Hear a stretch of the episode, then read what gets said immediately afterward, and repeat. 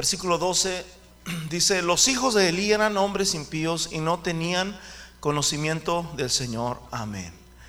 Ah, antes que se me olvide, ¿verdad? los niños de 11 años, escúchenme bien, los niños de 11 años para arriba se quedan aquí. Los niños de 11 años para arriba se quedan aquí con papi y con mami. Amén. Vamos a orar, Señor, ayúdanos, ilumínanos y bendícenos, Señor, en esta palabra, en el nombre poderoso de Jesús de Nazaret. Señor, bendice, Señor, a tu pueblo, a tu iglesia. Y ayúdanos, Señor Jesús, a hacer tu voluntad, Padre.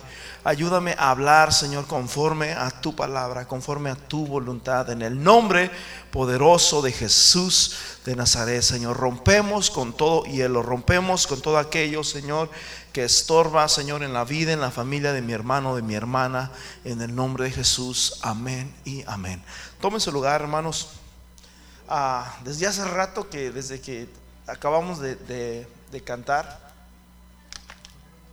miré a nuestra hermana Raquel y la pensaba saludar desde hace rato. Se fue el tiempo y se me fue. Dios bendiga a nuestra hermana Raquel, amén, que está aquí. Amamos mucho a nuestra hermana. Amén. El Señor mucho la bendiga. Los hijos de Lee. Yo tenía mucho tiempo, brother, bastantes semanas. De hecho, ah, en una ocasión les compartí un tema que se llamó Los hijos de la promesa.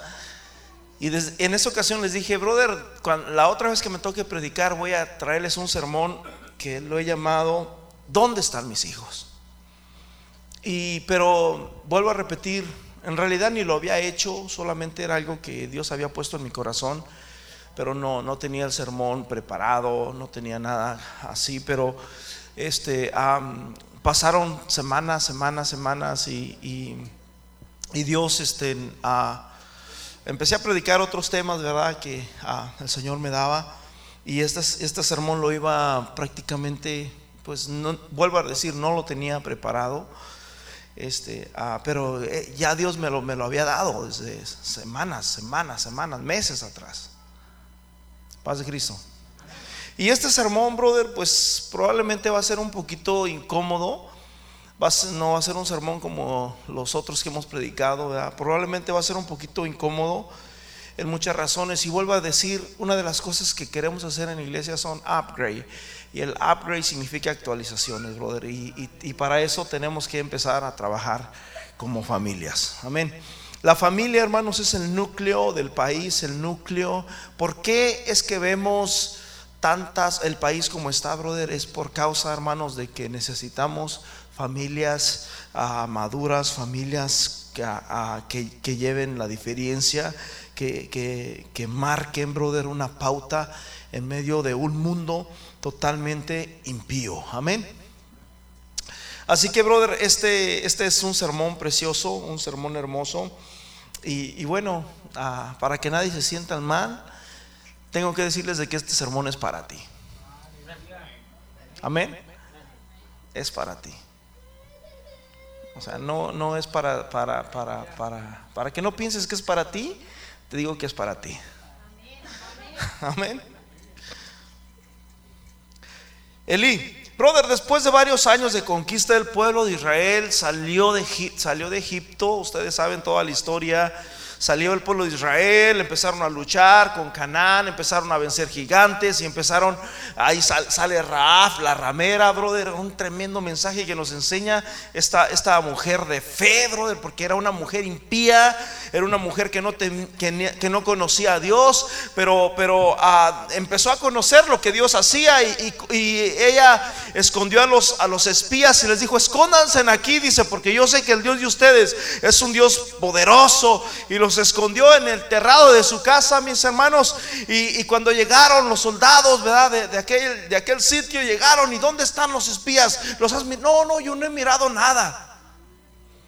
Y les dicen los espías, cuando, cuando vengamos, tienes que poner aquí un moño rojo. Tenía que ser rojo, ¿verdad? Porque el rojo, brother, representa la sangre todo, hermanos, lo que el contraste del que habla la Biblia, escúchenme bien, todo el contraste, todo los, lo que la Biblia habla en el Antiguo Testamento eran espejos de Cristo. ¿Qué es un espejo? Un espejo, bro, es cuando tú te miras en un espejo, tú miras a la persona y tú dices, wow, soy yo, y te miras perfecto, te miras siempre y cuando no sea un, espejo que tenga efectos, ¿verdad? Hay unos espejos donde se mira la cara así, yo no sé. No, pero tú te miras en un espejo y te miras como tu persona, te miras totalmente a, wow, soy yo, pero en realidad esa no es la realidad. La realidad es que tú eres este. El espejo es un espejismo, es algo, es simplemente un reflejo tuyo. Paz de Cristo. En, el Antiguo Testamento las cosas, las figuras, en el Antiguo, la Biblia está llena de figuras, de fotografías, está llena de tantas cosas. Pero en el Antiguo Testamento, brother, ah, vemos un espejo de todo lo que es Cristo, desde el pan que comieron en el desierto. Jesús dijo, yo soy el pan de vida, y etcétera, etcétera. Ah, no sé si me ayudan con este bebé. Y desde el, el agua, sí, Jesús dijo, yo soy el agua, yo soy yo, y dice, el que de mí bebiere no tendrá que nunca más sed. Amén. Desde la roca, la roca que sacó el agua, Jesús es la roca, Jesús es el camino, etcétera, etcétera, etcétera, etcétera. Todo lo que estaba allá, mis hermanos, las cosas más simples nos tipifican y nos llevan a lo verdadero. Paz de Cristo. Diga conmigo, Jesús es lo verdadero. Entonces, después de varios años de conquista, de varios años, hermanos, trabajando, saliendo de Egipto, mis hermanos, llegaron el pueblo de Israel y se estableció en una ciudad que se llamaba Canaán. Allí en Canaán mis hermanos empezaron a reunir y empezaron los sacerdotes a ministrar, pero sucede mis hermanos de que ah, como que ya no le hacían tanto caso a los sacerdotes y luego se levantan los jueces. Ya tenemos el libro de jueces donde había jueces, ¿verdad? Sansón fue un juez y etcétera, etcétera, y, empiezan, pero, brother, la Biblia dice, mis hermanos, en el libro de jueces, capítulo 1, en el versículo 6,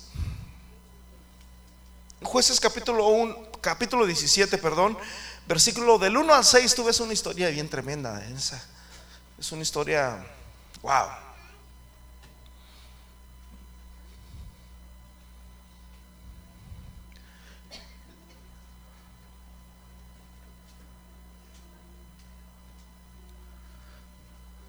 Dame el versículo 6 para, para, para eh, eso te lo dejo para que tú lo, añades. Sucede de que este, este, un hijo Le, da dinero a su madre que le habían quitado.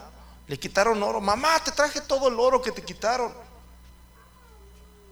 Y la mamá bien contenta, ay, qué bueno, mi hijo, que me trajiste este dinero, este oro, mira, wow. Y dice que mandó ese dinero y lo, lo mandó con el herrero, ¿verdad? Y dice que el herrero hizo un Dios para Jehová.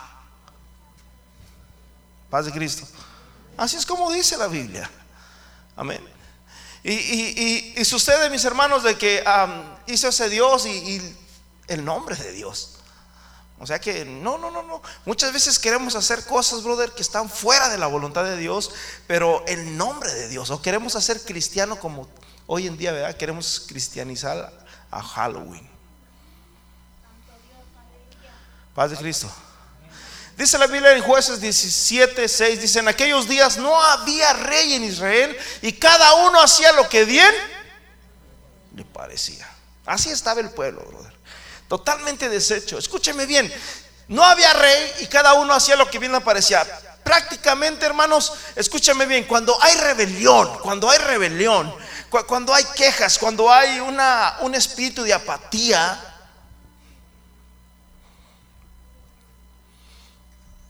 Dios se va, brother.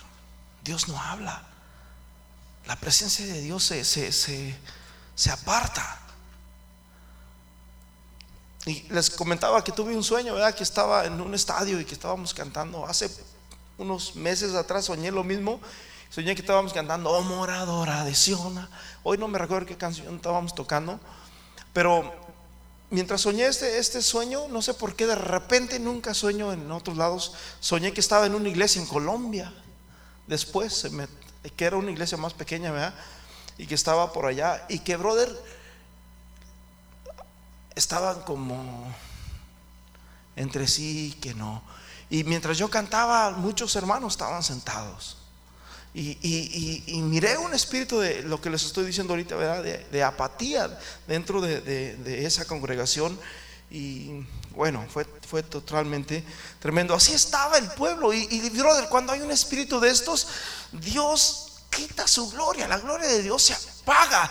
Escúcheme bien, una de las cosas que Dios le dijo a Moisés es que mira, este, ah, yo voy a encender el fuego. Cuando Moisés creó el, santuario, brother, eh, eh, Dios vino la llama y, y aquel fuego permaneció. Pero escúcheme bien, ese fuego vino de parte de Dios. Pero Dios le encargó a Moisés y le dijo, hey, yo ya lo encendí, ahora de ti depende que no se apague.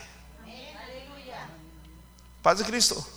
Y es lo mismo con nosotros, mis hermanos. Tenemos que empezar a echarle leña al fuego para que no se apague. Amén. Después de varios años de conquista, brother, el pueblo de Israel hacía bien lo que bien les parecía. Y uh,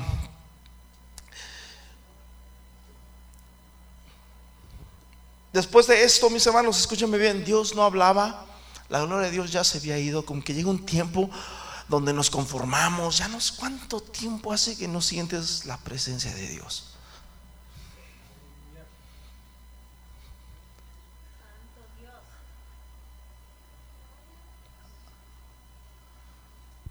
Checamos con el reloj o con el calendario. ¿Cuánto tiempo haces? que no sientes la presencia de Dios en tu vida? ¿Reloj o calendario?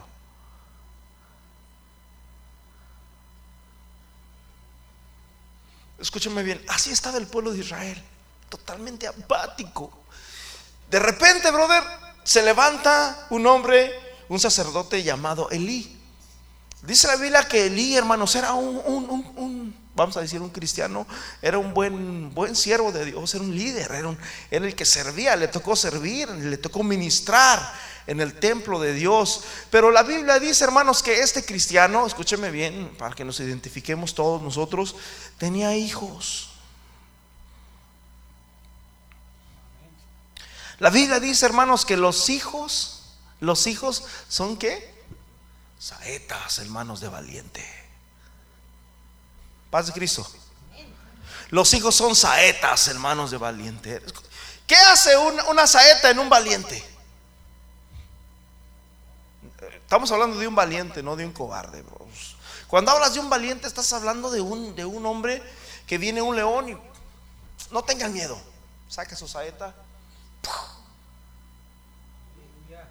Paz de Cristo. Viene un oso, viene un animal feroz, viene lo que sea. No tiene miedo, saca su saeta. La Biblia dice que los hijos son como saetas hermanos de valientes.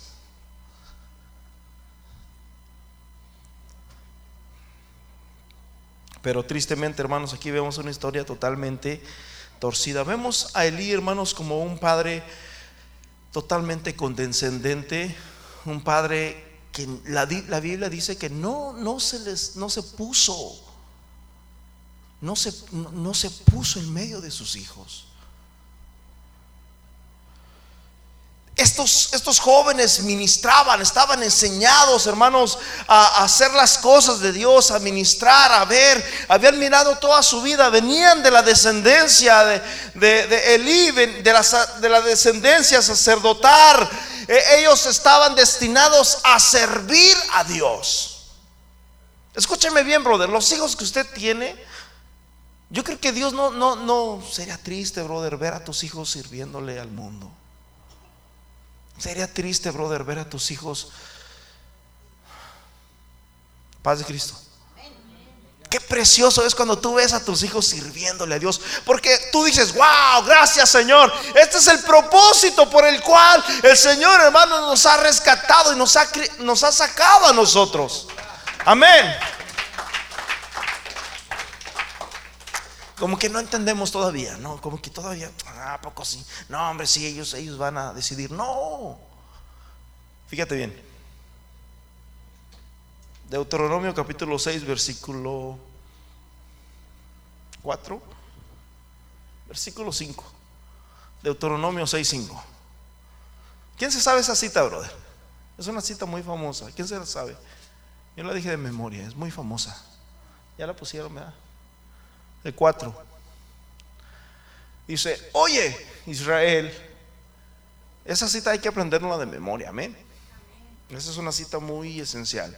Oye Israel, el Señor nuestro Dios, el Señor que uno es. Yo tristemente, mi hermano, cuando yo nací les he dicho de que a mí me dijeron, ese es tu Dios, un monito. Yo, yo no sé si estaba más grande, pero yo cuando era niño, brother, era de este tamaño. Era un bebé, yo creo que sí estaba chiquito, porque así somos bebés. Me recuerdo que así estaba, no tenía el, dedo. Me recuerdo que no tenía el dedo miñique, el chiquitito. Estaba en el cachete, no tenía un pedazo de cachete. Y estaba. ¿Y ese qué es, mamá? Era un pedazo de barro. Él es, él es Dios, mi hijo. Paz de Cristo. Eso fue lo que a mí me enseñaron. Pero yo, algo dentro de mí decía, no, ¿cómo va a ser eso Dios? Y, mientras empezaba a crecer, yo decía, no, no. Y yo empezaba a decir, no, eso no, eso no es nada eso. Y, y, yo recuerdo que iba con mi abuela, ¿verdad? Mi abuela me dice que yo iba para su casa y empezaba a decirle que eso no servía. Todos los, lo que había ahí colgado. Y después, bro, me recuerdo en una ocasión en mi adolescencia cuando miraba a la gente, todo el pueblo donde yo vivía, brother, iban marchando tras un ídolo. Y mientras ellos iban marchando, yo no sé si a todos les pasó o no más a mí, pero yo lo estoy diciendo, mientras todos íbamos caminando tras el ídolo, dentro de mí iban surgiendo un montón de preguntas. Y una de las preguntas era, bueno, ¿pero a poco sí será verdad que eso es Dios? ¿Será verdad? Y, después venía otra pregunta, venía la respuesta. Pues si lo sigue fulano, sutano, todos los señores, ¿verdad? Que para mí eran pues los señores grandes ahí de, donde yo soy. Eso significa que sí, ¿no? Si lo sigue todo el pueblo y todo, todos aquí, significa de que es verdad. Ah, pues sí, es tan simple que es. Y de ahí para acá como que ya dije, bueno, como que quise hacerme a la idea de que, de que sí. Padre Cristo. Pero después, al poco tiempo, hermanos, ¿cuál fue la sorpresa? De que me di cuenta de que realmente todo aquello era porque Dios me estaba llamando y porque realmente esos son falsedad. Hay un canto que dice que los ídolos no tienen poder. Oye Israel, el Señor nuestro Dios, el Señor uno es. ¿Cuántas veces les ha dicho a tus hijos quién es Dios? ¿Cómo es Dios? ¿Sabías que Dios te está mirando? ¿Sabías que Dios te mira cuando, cuando te escondes de nosotros, cuando, cuando quieres estar solo, cuando quieres... ¿Sabías tú que Dios te está mirando? Y luego dice el versículo 5. Y amarás al Señor tu Dios con todo tu corazón, con toda tu alma y con todas, ¿qué mi hermano? Tus fuerzas. Vas a amar Israel. Israel, nosotros somos el Israel de hoy. ¿Saben qué significa Israel? Bendición. Nosotros somos la bendición de hoy. Dice, y amarás al Señor tu Dios con todo tu corazón, con toda tu alma y con todas tus fuerzas. Versículo 6, fíjate bien, escúchame, bro. Es importante. Yo estoy seguro, hermanos, yo estoy seguro que Elí sabía esta escritura. Y estas palabras que yo te mando hoy estarán en dónde? En tu corazón, versículo 7. Yo estoy seguro que Elí sabía el, el versículo 7.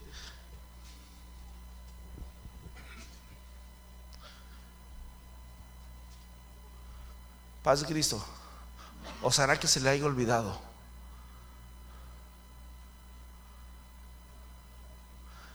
Y las repetirás a quienes y hablarás de ellas estando en tu casa. ¿Estando dónde? Ahí en iglesia. Vamos a ver qué nos predique el pastor y te sientas ahí. Las repetirás. Si miraste cómo Dios ministró hoy en la, en la iglesia, miraste la palabra de Dios lo que dice. Y estas las repetirás a quiénes, brother? ¿A tus vecinos? A tus hijos.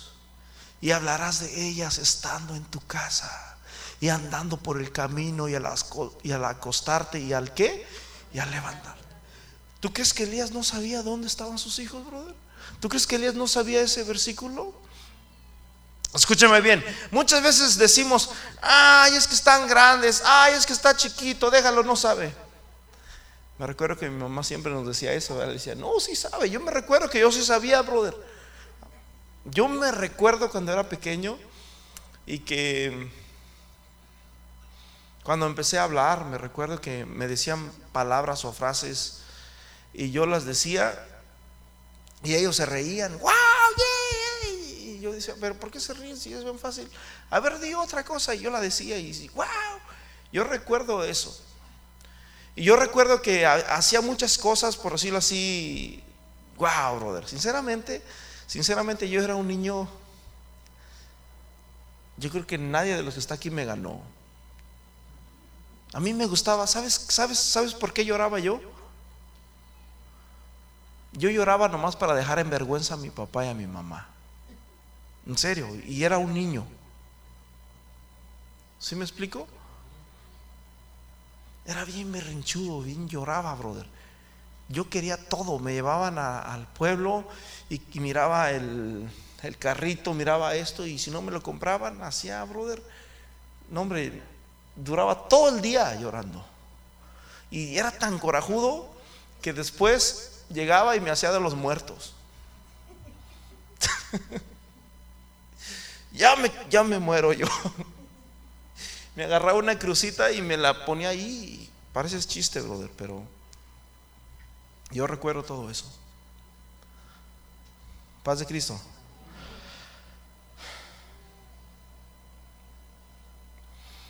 Elí, brother, tenía dos hijos que se llamaba Ovnis y Finés. Vuelvo a decir, Elí, brother, era un padre, era un buen hombre, Elí fue, la Biblia dice que fue un buen juez. Este, él hacía lo que bien le parecía, pero, brother, ah, hay un dicho, hay un dicho, hay un dicho, en, iba a decir en español, pero bueno, no, no sé cómo es latino, que dice que el buen juez por, el buen, el buen juez por su casa empieza. Elí era un juez.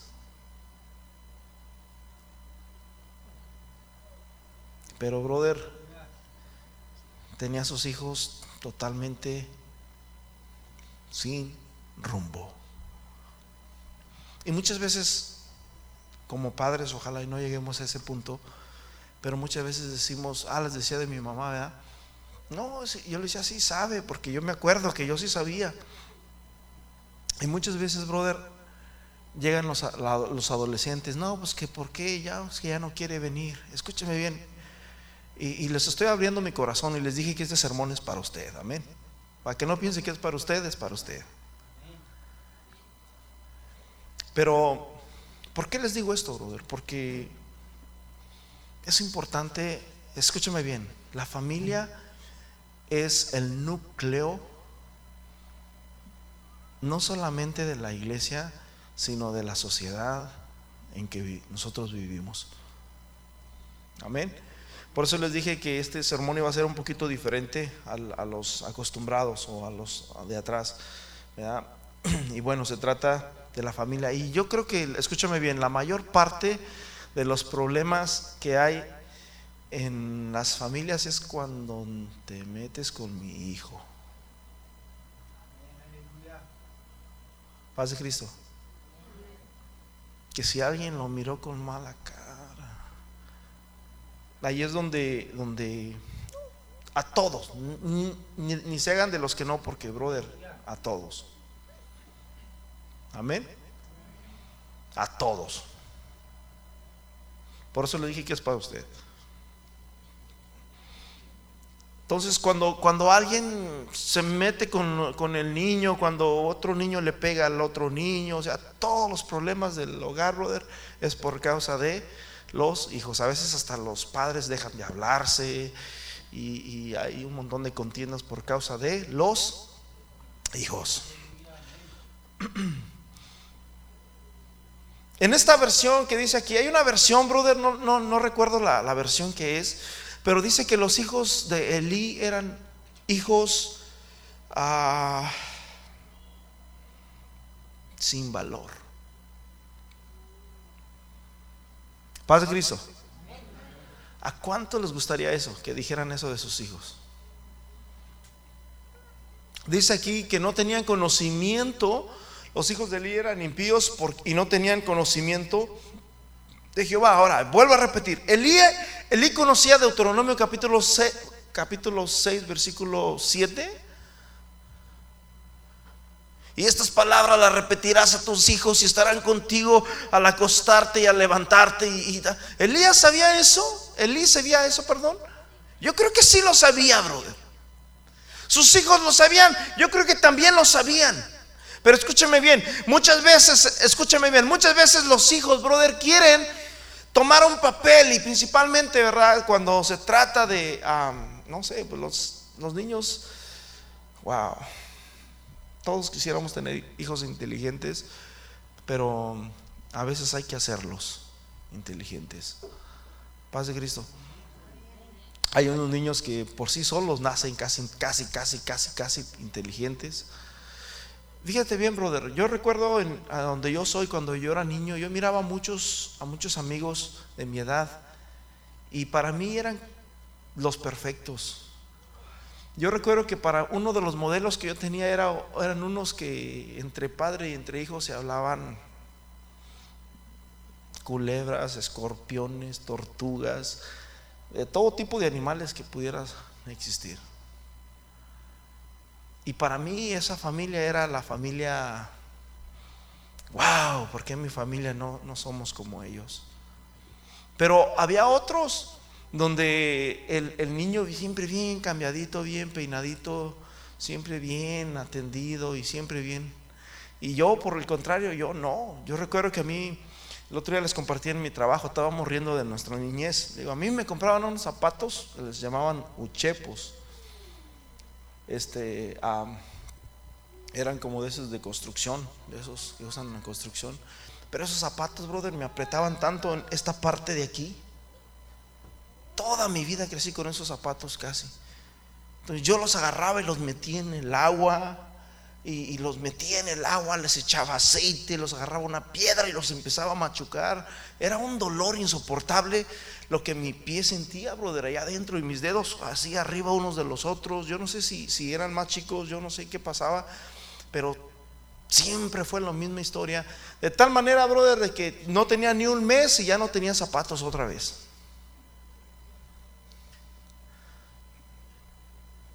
Y así duraba bastante tiempo, a veces que otra vez a que me compraran zapatos y, a veces yo ya ni quería que me compraran zapatos porque era un martirio el, poder usar los, zapatos que, traía, ¿verdad?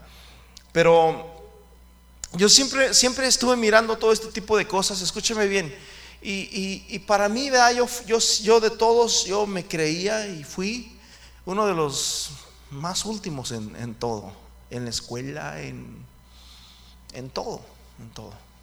De hecho, reprobé como tres años en tercero.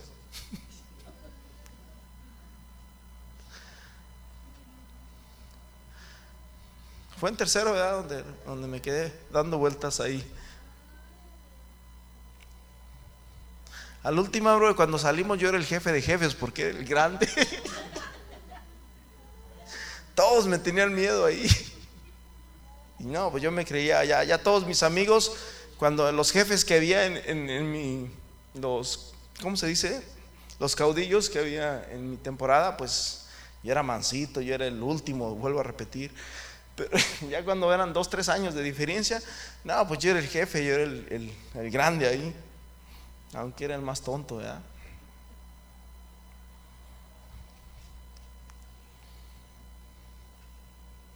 Elí tenía dos hijos, brother, Ovnis y Finés, pero tristemente, brother, vemos que se empezaron a apartar. Elí fue un padre muy, muy condescendiente, no se puso en medio, ah, nunca les, les dijo nada a sus hijos. De tal manera de que algún día ellos van a reconocer. A veces pensamos de esa manera, ¿no? Que no, algún día ellos van a ver mi trabajo. Y muchas veces, escúchame bien, los hijos muchas veces cuando no están enseñados y ellos miren el trabajo de, de, nosotros como cristianos y en vez de, admirarnos y decir, wow, por eso les dije, casi perfectos, casi no hay. Hay que hacerlos. Amén. O sea, eh, qué bueno sería que todos los hijos salieran y que, wow, yo quiero ser como mi papá y que toda la vida sean así. A veces nomás lo dicen porque son inocentes, en la inocencia, ¿verdad? Quiero ser como mi papi, pero ya cuando van creciendo como que, no, no, ya no, ya no quiero ser como papá. Y, quizás eso fue lo que pasó con, con Elí, ¿verdad? Y, y te vuelvo a decir una cosa, escúchame bien lo que te estoy diciendo. Esto es algo serio, brother. No se ríen. Dios, hermanos, llegó tanto, tanto, tanto así la situación en la casa de Eli que Dios le llamó la atención. Paz de Cristo. Dios le llamó la atención.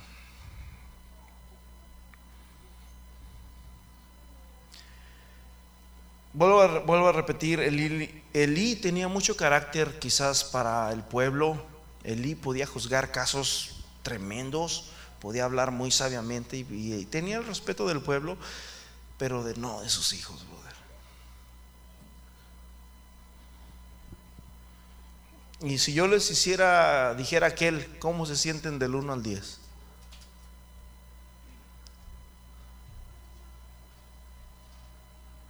Una evaluación de cómo, cómo, cómo es que, nosotros estamos en, en, ese, en esa situación. Fíjate bien, brother, hace rato les decía de que los hijos son como una saeta en manos de... Pues a Elí le pasó todo lo contrario. Por causa de sus hijos, brother, Elí llegó a un punto donde prácticamente su reputación fue desprestigiada. Paz de Cristo. Yo creo que no hay nada, no hay un problema más grande. No hay un problema más grande para un padre que su hijo, este, ah, se me fue la palabra, manche su reputación o, o aquella conducta de sus hijos, brother, le causó desgracia no solamente al pueblo, sino a Elí. Fíjate bien, alguna de las cosas que hacían estos muchachos está en Primera de Samuel, capítulo 2, en el versículo 12 dice, los hijos de Elí eran hombres impíos. Oh, estamos hablando, no estamos hablando de, los egipcios, no estamos hablando de, de, uh, de quién no, estamos hablando del pueblo de Dios y más, más que del pueblo, de, una persona que le servía a Dios. ¿Y qué es lo que nosotros hacemos? ¿Qué es lo que nosotros hacemos? Servirle a Dios. Amén. Aunque usted no lo crea, brother, eh, eh, cuando este que se va a bautizar, ¿verdad? Alfredo, ¿por cuánto tiempo le vas a servir a Dios? ¿Qué significa servir a Dios? Es serle fiel. Amén. Serle fiel, a, trabajar para Él. Elí, hermano, servía a Dios. Y dice la Biblia que los hijos de Elí eran hombres impíos y no tenían. A ver, mi hijo, les voy a abrir la Biblia. Vénganse, vamos. ¿Cuántos salmos? Aprendernos un salmo. No, no, no, no. Dicen que hay una droga, hay una droga, ¿se, llama droga? Una dosis, brother, la dosis tecnológica, la dosis de la tecnología de hoy en día, ¿verdad? Que, que es una bendición. A mí me gusta la tecnología, me, me, gusta, pero es un arma, todo lo que hay en el mundo, bro, es un arma de dos filos. Amén. Si no la sabes usar, brother, te va a destruir. Amén. Dice versículo 13, y era costumbre de los sacerdotes que el pueblo que cuando alguno ofrecía sacrificios, venía el criado del sacerdote mientras se cocía la carne y trayendo en su mano un garfío de tres dientes. Escúcheme bien, y era costumbre de los hijos de Elí, porque ellos eran servidores también. Ellos eran sacerdotes como su padre. ¿Qué es lo que hacía, brother? Fíjate bien, te lo voy a parafrasear para que me entiendas ese versículo porque como que se quedaron las nubes. Llegaba el pueblo con una vaca. Llegaba con la vaca. Y dice que, cuando traían la vaca, brother, aquella, aquella carne, aquellos, dice la Biblia que una vez que se cocía la carne, entonces ya el sacerdote se podía llevar eh, a algo, ¿verdad? De lo que ya, ya sacrificaban. No, no, no, no, no, no, no. Queremos carne fresquecita. Paz de Cristo. Llegaban y no, no, espérate, deja que se cueza la carne. No, no, no, no, no. Es, es que la queremos fresca. La queremos así con sangrita, así, porque es que la queremos para tacos. Vamos a hacer una taquiza en la noche. De esa manera, brother, es como ellos llegaban. Dice que llegaban los hijos de Elí. En el versículo 13. Y era costumbre de los sacerdotes que en el pueblo, que cuando alguno ofrecía sacrificio, venía el criado del sacerdote o de los hijos de ellos, mientras se cocía la carne y trayendo en su mano una cubeta. Amén. El garfío es, es un, unas tijeras, un tenedor, así especialmente para la carne, ¿sí? con tres dientes, dice versículo a, 14, y le metía en, en, el perol, en la olla, en el caldero y en la marmita, y todo lo que sacaba el garfío, el sacerdote lo tomaba para sí. De esta manera hacía con todo el pueblo de Israel que venía a Silo. ¿eh? Venía y pum, le agarraba, pum, y se agarraban todo lo que sacaban. Ahora sí, sigan con su sacrificio. me voy a echar un caldo de res. Versículo 15. Asimismo, antes de quemar la grosura, venía el criado del sacerdote. La grosura que es, brother, es lo gordo. Eso, la parte, lo gordo, ¿verdad? Lo sacaban y lo apartaban y lo quemaban. No, no, no, no, no, no, no, no lo quites. Nosotros lo queremos. Y llegaban, ¿verdad? Y a fuerza se lo querían llevar y ellos hacían lo que bien les parecía. Paz de Cristo. Dice, y antes de quemar la grosura, venía el criado del sacerdote y decía al que la sacrificaba, da carne que asar para el sacerdote, porque no tomará de ti carne cocida.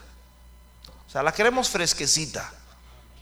¿sí? La queremos recién cortadita, así, no, no, no, no, no, no la queremos ni en agua ni nada, no, no, así. Y llegaban, brother, y empezaban estos sacerdotes a hacer de esta manera lo que bien les parecía. Dice la Biblia en el versículo, bueno, el 16 dice, Y el hombre le respondía, queme la grosura primero y después toma tanto como quieras. O sea, deja que quemen primero todo lo gordo. Nosotros en, mi casa, ¿verdad? En, México, este, cuando hacíamos caldos de res o así, ¿verdad? Mi mamá siempre le dejaba eso. eso mi mamá, yo le decía lo gordo, ¿verdad? No sé si, si, se llame, pero a mí no me gustaba ese. Esa es como manteca, así en la carne pues, brother, nunca comíamos carne. Y, la carne traía eso ahí, ah, lo que se cocía junto, ¿verdad? Con en el caldo de res. bueno, eso era lo que el pueblo de Israel, brother, no, no podía comer y lo tenían que sacar porque, brother, ahí es donde sale todo lo que tenemos acá. Y, bueno, y el Señor les había prohibido de tal manera de que llegaban ellos, no, no, no, no, dámelo, dice, y tomaba y, él respondía, perdón, voy a leer otra vez. Y si, y si el hombre respondía, quemen la grosura primero y después toma tanto como quieras, él respondía, no, sino dámela ahora mismo de otra manera, yo la tomaré por la fuerza. O sea, tanto así era el pecado de estos, estos muchachos, escúcheme bien, aún desvalía eh, el, ¿qué se puede decir? El trabajo que ellos hacían lo menospreciaban, lo pisoteaban. De tal manera, hermanos, de que aún hay una, hay una escritura donde dice de que ah, estos hombres ¿verdad? Se, se, acostaban aún con las mujeres que llegaban a la puerta del tabernáculo. Versículo 17 dice, y era pues muy grande delante de Jehová el pecado de los jóvenes porque los hombres menospreciaban las ofrendas que el pueblo traía. Y el joven Samuel ministraba, ah, bueno, no, no, no encontré esa, esa cita. Pero, o sea, había prácticamente adulterio, había fornicación, había un montón de, suciedad, hermanos, en medio de, esta, de esta familia. Paz de Cristo. Mientras vemos una familia totalmente desbalanceada, totalmente sin rumbo, vemos a otra familia. Eh, una mujer que se llamaba Ana. Ella era una anciana, brother. Toda su vida había querido un hijo. Eh, su esposo era un hombre que se llamaba Elcana. Eh, Elcana tuvo a otra esposa que se llamaba Penina. Penina le dio un hijo y la Biblia dice que Penina menospreciaba, como es muy lo más obvio, ¿verdad? Menospreciaba a Ana y, se burlaba de ella cada año que venían a ofrecer sacrificio, venían las familias a ofrecer sacrificio brother, para expiación de los pecados del pueblo, de la nación. Y, pues Ana venía llorando. a veces probablemente ni quería bajar, no, pues yo, ni quiero ir. Y, yo no sé, y así empezó, la Biblia dice que, así pasaba cada año. Fíjate, en 1 de Samuel capítulo 1, Versículo 4, y, cuando llegaba el día en el que el Cana ofrecía sacrificio, daba a Penina su mujer y a todos sus hijos y a todas sus hijas y a cada uno su parte, pero a Ana daba una parte escogida porque la amaba. Ana, porque amaba a Ana, aunque Jehová no le había concedido tener hijos. Pero aún así, Ana no sentía en su corazón, brother, escúchame bien, el poder criar de su vientre a un hijo y ella lloraba. Y la Biblia dice, mi hermano, de que así hacía el versículo 7, así hacía cada año. Eso significa de que eran años consecutivos, consecutivos 10 años probablemente de casada, el mismo problema. 20 años de casada, no hubo hijos, el mismo problema. 30 años de casada, el mismo problema, no hubo hijos. Ya 80 años de casada y el mismo problema y no había hijos. Ana comenzó a llorar, hermanos, allí en, allí en el altar. Escúchenme bien. Por un lado vemos un cuadro de una familia totalmente... Ah, ah, ah, que hacen bien lo que bien les parece, donde no hay restricción, donde no hay ley, donde todo mundo es feliz, porque cuando uno es joven es lo que uno quiere. Paz de Cristo. Al niño no le gusta que tú le pongas reglas. Al joven no le gusta que tú le digas lo que tiene que hacer. No le gusta, no, no, no, no. Ellos mientras menos reglas haya, es lo más feliz que puede uno imaginarse. Uno piensa que la felicidad, y de ahí empieza, brother, de ahí empieza, de ahí empieza. Eso fue el problema que le pasó a Elí. Paz de Cristo. Los empezó a dejar, ya cuando los quiso corregir, brother, en su edad adulta, ya no pudo. Y mientras estaba esa situación allá, estaba una mujer con el vientre vacío. Y es más, no solamente con el vientre vacío, ya estaba totalmente muerto, ya no había oportunidad para que esa mujer pudiera dar a luz. Sin embargo, mis hermanos, en esa ocasión dice la Biblia que llegó Ana y comenzó a llorar. Dice la Biblia que comenzó a llorar amargamente y comenzó a llorar y comenzó a llorar y cuando llegó Elí, el sacerdote, el que era juez, Llega Elí y la mira. Mujer, ¿por qué lloras? ¿Estás borracha? ¿Qué te pasa? Y Ana le dice, no, no estoy borracha. A veces, brother, cuando hay dolor en nuestro corazón, el dolor nos hace llorar. Y la Biblia, bueno, no dice la Biblia. Hay una canción que, ¿de quién es? ¿Les digo o no les digo? ¿Sí les digo? Hay una canción de Alex Campos que dice que cuando una lágrima cae, salpique en el cielo.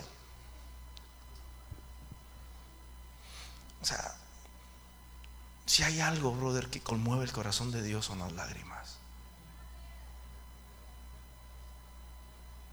¿Sí me explico? La Biblia dice que a un corazón contrito y humillado no despreciarás tú, oh Dios. sinceramente, brother, ese es el, ahí está el corazón de Dios. Ah, comenzó a llorar esta mujer. No, no, no es que yo quiero, no estoy ebria. Yo tengo una necesidad, tengo una petición y yo quiero tener un hijo. Y, y no, vete y que el Señor te lo conceda. Brother, escúcheme bien. Una familia destrozada, una, una familia totalmente sin rumbo, un vientre vacío. Se levanta Ana y se va a su casa, mi hermano. ¿Y cuál es la sorpresa? Dice la Biblia que el Señor visitó a Ana y Ana tuvo un hijo que se llamó Samuel. Diga conmigo Samuel. Aleluya. Así se llama el libro, Samuel. Samuel, para empezar, ellos ni, siquiera venían de la descendencia, brother, sacerdotal. Eh, Samuel no venía de la descendencia sacerdotal, era un del pueblo.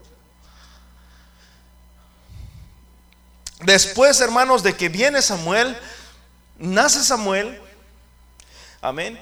Y, los hijos hacían lo que bien le parecía y Ana cuando dijo, wow, nació, ya tenía a su niño en sus brazos, qué mayor gozo, qué mayor felicidad, mis hermanos, para aquella anciana poder tocar, poder traer a aquel pequeño que tanto había anhelado, al niño que tanto le había pedido a Dios, hermanos, traerlo en sus brazos y poderlo sostener, poderlo mecer. Y, y Ana, mis hermanos, se acordó la Biblia dice en Eclesiastés, cuando hagas voto al Señor, no te olvides de incumplirlo. Sí, híjole. Le dije a Dios que si Él me lo daba, yo se lo iba a entregar. Para que sirva en el templo. Aquellos no querían servir. Aquellos se aprovechaban de su servicio. De repente, hermanos, le dice a el Cana, mujer, si tú se lo prometiste a Dios, tienes que cumplir. Era el niño del, milagro. No recuerdo, tengo por aquí lo que significa Samuel. No hay ningún Samuel aquí, ¿verdad? No recuerdo lo que, lo que significa Samuel. por ahí lo apunté. Pero imagínate, pero Ana dijo, ¿sabes qué? Después de que termine de destetarlo, yo lo voy a llevar. Y sí, hermanos, dice que no recuerdo si al año, dos años, Ana llevó a su hijo y le dijo al Cana, al que era el juez. A perdón, sí dije, ah, perdón, perdón, al juez. Gracias por, eso significa que sí, me están poniendo atención. Le llevan el niño, hermanos, y Elí lo agarra y lo toma y dice la Biblia, hermanos, que se dormían casi juntos, se dormía Elí y yo no sé dónde estaban sus hijos, estás por allá. Y, allá estaba el pequeño Samuel, un bebé. ¿Cuántos años cree? ¿De cuántos años se desteta un niño? ¿A los qué? ¿Al año? ¿Año y medio? Creo que sí fue como al año, al año, al año y medio que lo llevó. Fíjate bien, Elí lo enseñó a hablar, Elí lo enseñó a caminar, pero brother, escúcheme bien, vuelvo a decir, Elí, brother, tenía muy mala reputación como padre. ¿Sabían ustedes de que cuando se levantan reyes, cuando se levantan sacerdotes en el pueblo de Israel, todo ese tipo de cosas traía bendición o traía maldición al pueblo?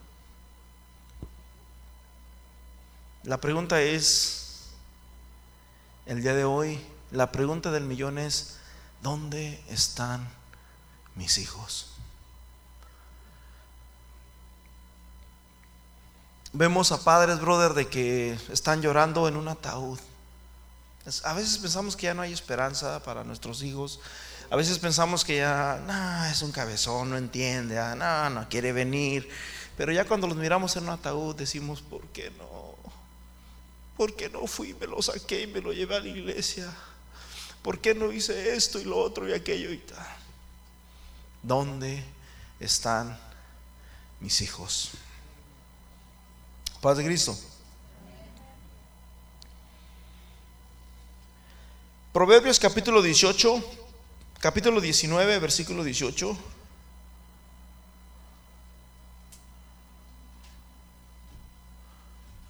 Vemos a Elí, hermanos, que Elí se imponía, imponía la necesidad de castigar a sus hijos, porque pues él era un bueno, él, él era un buen padre. Pero vuelvo a decir, brother, donde no hay disciplina, el pueblo hace lo que bien le parece. Y no había rey en Israel y el pueblo hacía lo que bien le parecía. Yo recuerdo cuando era niño, hey, vamos a tu casa. No, no, no, la mía no, mejor a la tuya porque allí sí podemos. Ok, vamos. Castiga a tu hijo en cuanto hay que esperanza. No significa de que lo vas a amarrar de una bocina, de un poste, de un palo y órale para que se te quite. No, brother.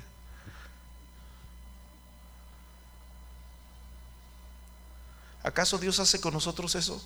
La Biblia dice que Dios al que ama lo castiga.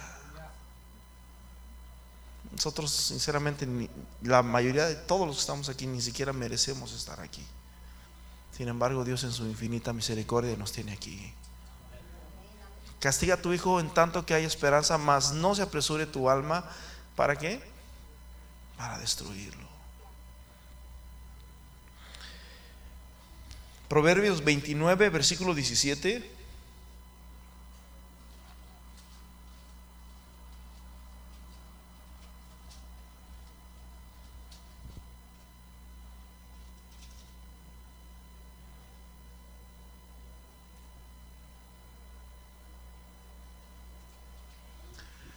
Corrige a tu hijo y te dará qué?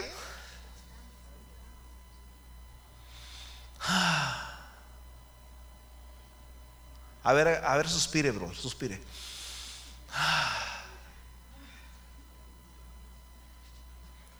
Les voy, les voy a dar un tip personal. ¿Dónde están tus hijos?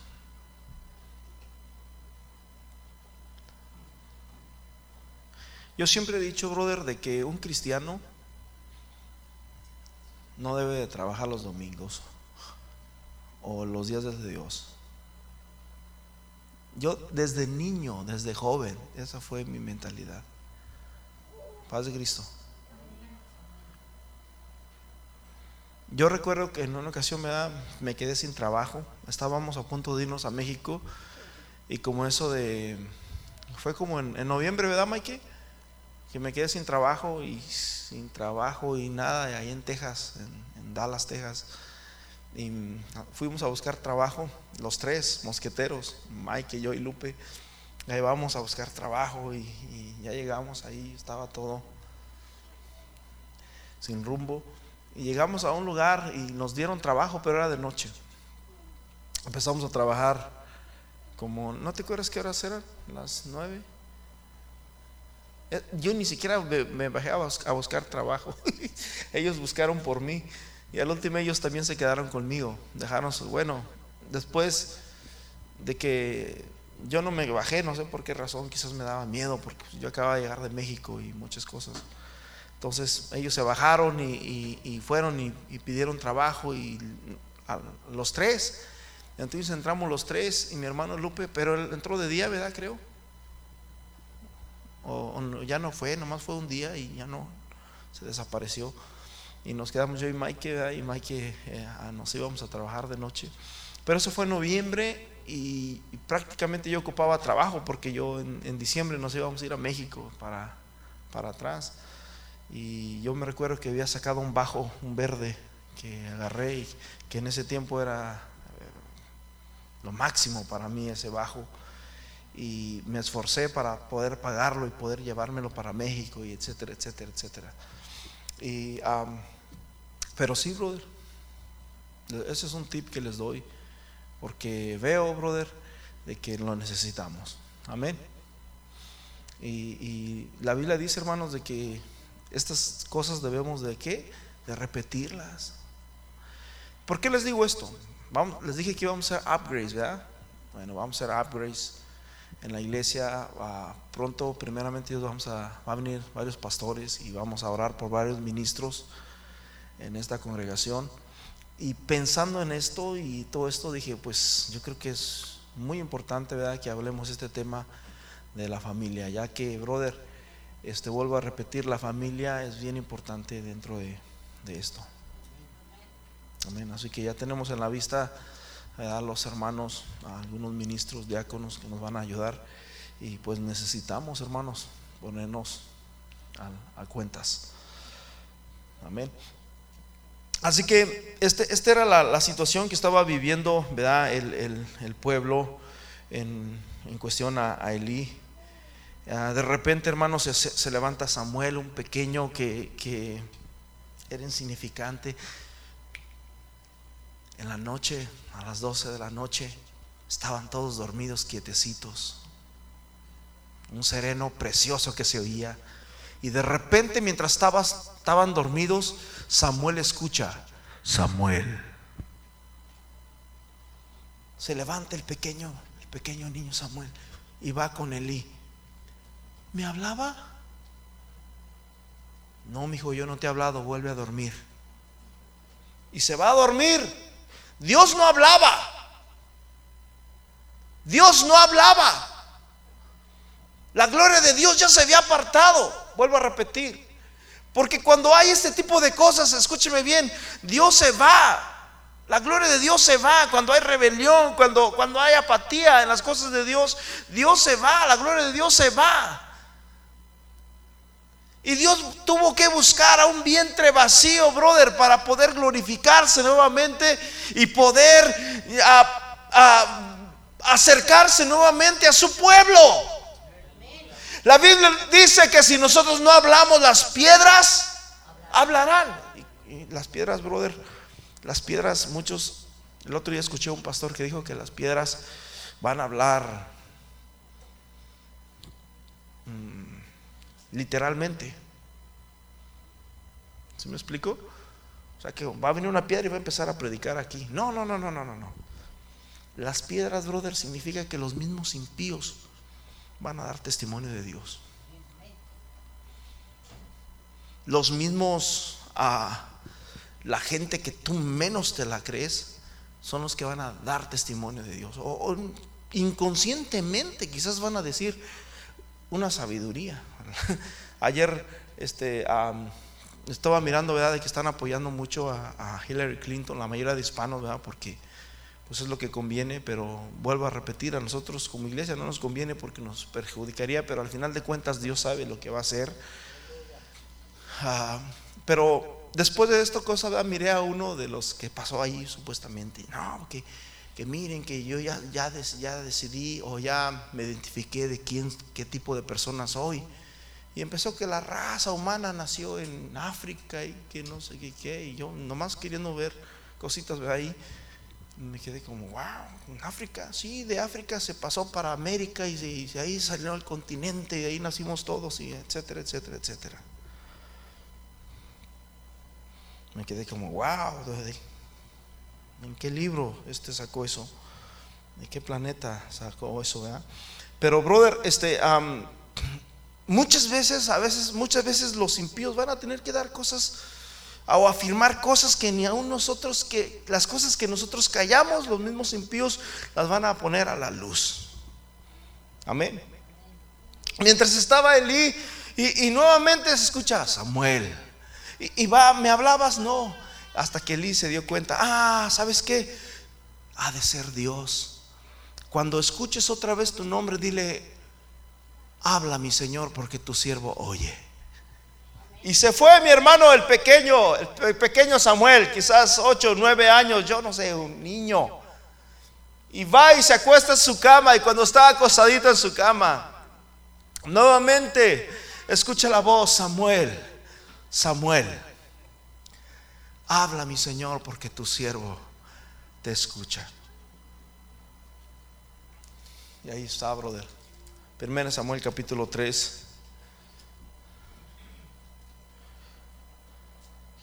Samuelito, brother, dice la Biblia en el versículo, en, en el capítulo 3, versículo 3, que Samuel dormía en el templo. Dormía. Ah, cerca. ¿Qué dice el Salmo 84? Cuán amables son tus moradas, oh Jehová de los ejércitos. Anhela mi alma y aún ardientemente desea los atros de Jehová. Mi corazón y mi carne cantan al Dios vivo. Cuando vendré y me presentaré delante de ti? Fueron mis lágrimas, mi pan de día y de noche, porque él deseaba, porque él anhelaba estar, hermanos, en la casa de Dios. Y vino y se paró, perdón,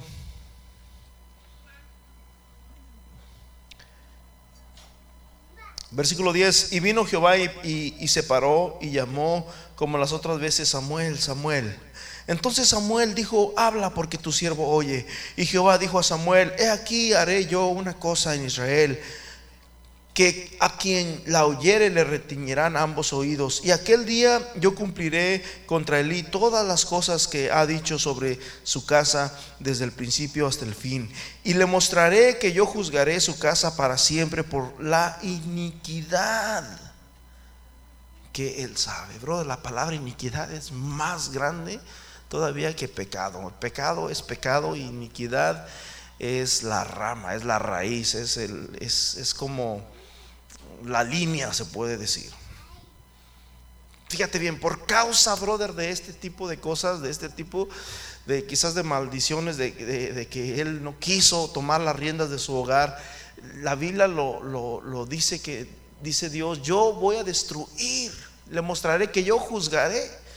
Él, era juez de la... Era, era juez del pueblo, era juez de la nación, pero no de su casa. Dice, yo le mostraré y yo juzgaré que su casa para siempre por la iniquidad que él sabe porque sus hijos han blasfemado a Dios y él, ¿qué dice? No los ha estorbado.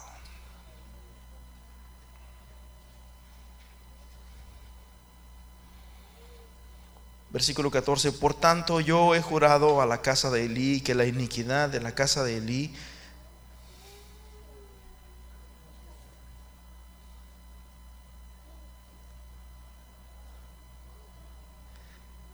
Brother, cada año el pueblo de Israel iba y ofrecían becerros, ofrecían sacrificios por los pecados de la nación. Y eso de una o de otra manera les daba descanso, les daba paz, les daba un año más de bendición. Pero Dios dice, ese pecado jamás va a ser borrado no va a haber sacrificio que me haga a mí. Agarraban un becerrito, y lo empezaban a degollar. Y ya quebrantaba el corazón de Dios. Derramaban sangre inocente, brother, por causa de un pecado, por causa del pecado de la familia. Pero Dios dijo que la iniquidad de la casa de Elí no iba a ser expiada. No va a haber sacrificio que valga, brother. No va a haber ofrenda que valga. Ya está determinado que yo voy a juzgar esta casa y así va a suceder. Hermanos, más adelante vemos de que sus hijos de Elí murieron y murió nuevamente Elí. Y tristemente, aún Samuel no dejó descendencia. Hasta donde alcanzó a llegar todo este tipo de situaciones. Las cosas que nosotros hacemos, brother, te afectan a ti, te afectan a tus hijos y afectan a tu descendencia. Los errores que nosotros cometemos, brother, los cometen nuestros hijos, los comete nuestra descendencia. Pero escúchame bien, brother, escúchame bien. Cuando nosotros realmente cuando nosotros realmente buscamos a Dios con todo nuestro corazón, con toda nuestra alma y con todas nuestras fuerzas, y que nosotros les instruimos a nuestros hijos estas cosas y estas palabras, se corta todo tipo de maldición. Amén en el nombre de Jesús. Porque eso fue lo que Jesús hizo por nosotros. Muchas de las maldiciones, una de las maldiciones, bro, hay muchas maldiciones que Dios le dijo ¿verdad? A, Adán y Eva cuando ellos pecaron. Y, y bueno, muchas de esas maldiciones son revocadas por la sangre de Jesús, pero hermanos, es menester que nos pongamos a cuentas con Dios y que pensemos, escúchame bien, aquí estamos hablando, brother, de un buen, un, buen hombre. Elí era un buen hombre, brother. Pero tristemente esta familia terminó muy mal. Paz de Cristo. Vamos a ponernos en pies. Los hijos de Elí miraban la angustia de sus padres, pero nunca quisieron hacer caso.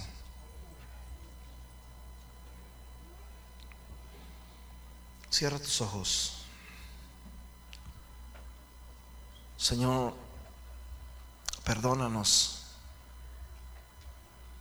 porque te hemos fallado. Perdónanos porque no somos solos, no andamos solos.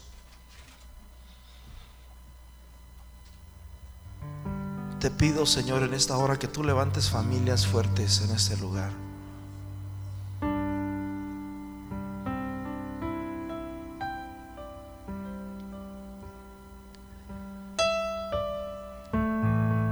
Tu palabra dice, Señor, que los hijos son como saetas.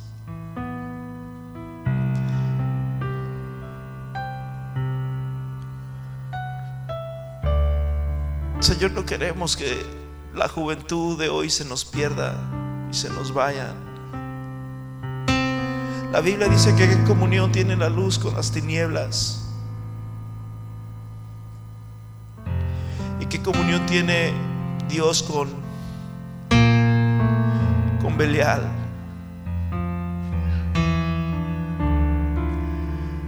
Te rogamos, Señor, en esta hora, Padre, que tú nos abras nuestros ojos y que nos ayudes a entender cuál es nuestro papel que estamos jugando. Porque sabemos que tarde o temprano, Señor, te vamos a dar cuentas. Así como tú le diste a aquellos hombres, Señor, un talento a otros cinco y a otro diez. Pero un día también les rendiste, les pediste cuentas. Y no queremos, Señor, salir avergonzados.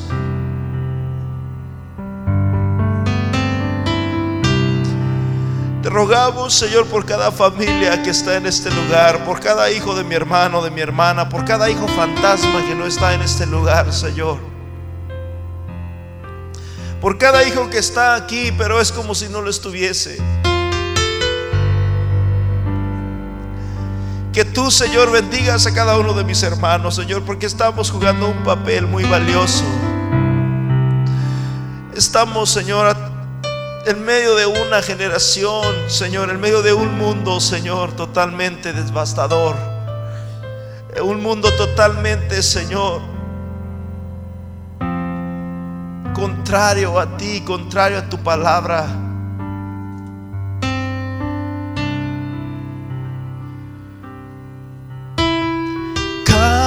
Cambia, Señor, cambia mi vida.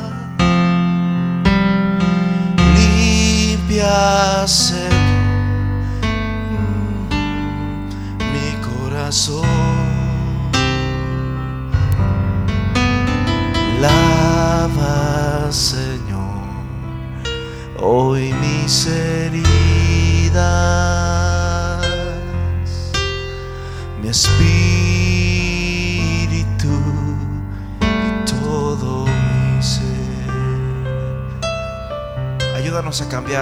a ser diferentes, hacer la diferencia. Porque esta generación, nuestros hijos están cansados de dichos, ellos quieren hechos. Tu palabra dice, Señor, que aún muchas veces los hijos de las tinieblas son más sagaces en su trato los unos con los otros que nosotros los hijos de luz. Es triste ver muchos hijos de luz, Señor, sin sus familias. Y no hay nada más triste y nada más doloroso, Señor, que ver a nuestros hijos, Señor, sirviéndole al mundo. En el nombre poderoso de Jesús rompemos toda cadena, rompemos todo conjuro, rompemos, Señor, todo vicio, rompemos toda rebelión, rompemos todo pecado. En el nombre de Jesús de Nazaret, Señor, levanta hombres, levanta mujeres que te sirvan, mujeres, Señor, jóvenes, levanta familias unidas. Familias, Señor, apasionadas. Familias, Señor, restablecidas en el nombre de Jesús. En el nombre de Jesús. En el nombre de Jesús. Rompe todo lazo de pecado en nuestra familia. Con mis hermanos. Oh, aleluya. Con mis padres. Oh, aleluya. Con mis primos. En el nombre de Jesús. En el nombre de Jesús rompemos toda maldición. En el nombre de Jesús. Estás llorando. En el nombre de Jesús. En la prueba Jesús. alaba. En el nombre de No Jesús. importa En el la nombre de Jesús. tu alabanza El que el Hijo libertare será verdaderamente libre. Dios va al frente En el nombre de Jesús. sacando En el nombre de Jesús. Manda a sus ángeles contigo a luchar Y Él abre puerta, nadie puede cerrar Él trabaja para los que confían Camina contigo de noche, de día Levanta tus manos, tu victoria llegó Y comienza a cantar y alaba a Dios Alaba a Dios Alaba a Dios. En el nombre de Jesús. Nombre de Y Jesús. alaba En el nombre de Jesús. Cubre. Cubre a tus hijos. Cubre a la juventud de esta obra, de esta iglesia. Cúbrelos en el nombre de Jesús. En el nombre de Jesús. En el nombre de Jesús. En el nombre de Jesús. Te necesitas En el nombre de Jesús. lo que Dios está hablando. En el nombre de Jesús. Jesús. En el nombre de Jesús. Que nadie se pierda, Señor. Que todos procedan al arrepentimiento. Oh, en el nombre de Jesús. trabajando. Vamos, mi hermano, esta es palabra de Dios. Oh, esto es algo que está escrito ahí. No, esto no viene de un periódico, no es un pensamiento normal. Esto es palabra de Dios. ¿Dónde están tus hijos? Cuando levantas tus manos, Oh, Es hora. La Biblia dice, mi hermano, que si tú le sirves con todo tu Oh, corazón al Señor, vendrán los tuyos también. Vendrán los tuyos también. Vendrán los tuyos también. Vendrán los tuyos también. Aleluya. en la prueba alaba. Estás sufriendo alaba, no importa alaba, tu alabanza Él escuchará. Y Dios va al frente abriendo camino. no pongas cadenas, sacando los hermano. No pongas tu mirada en la hermana. No pongas tu mirada en los hijos del hermano, de la hermana. Oh, cada quien mire Y por los suyos. Que cada quien mire confían. está delante de Dios. Oh, aleluya. Es tiempo de que el juicio comience en la casa. Es tiempo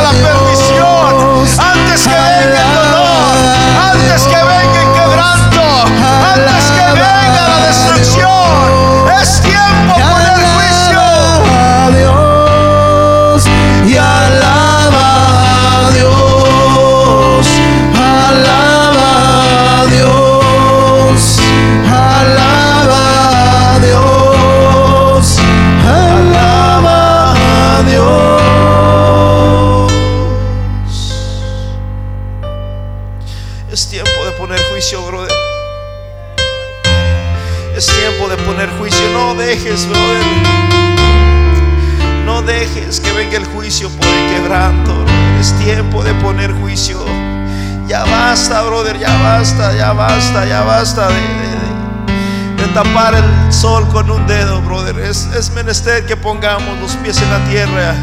Es menester que entendamos que somos hijos del rey, que somos servidores del rey. En el nombre de Jesús, aleluya. Dice la Biblia que nuestros hijos son bendecidos por nosotros, por causa de un padre, por causa de una madre. Son nuestros hijos bendecidos. Amén y amén. Gracias Jesús. Gracias. Señor.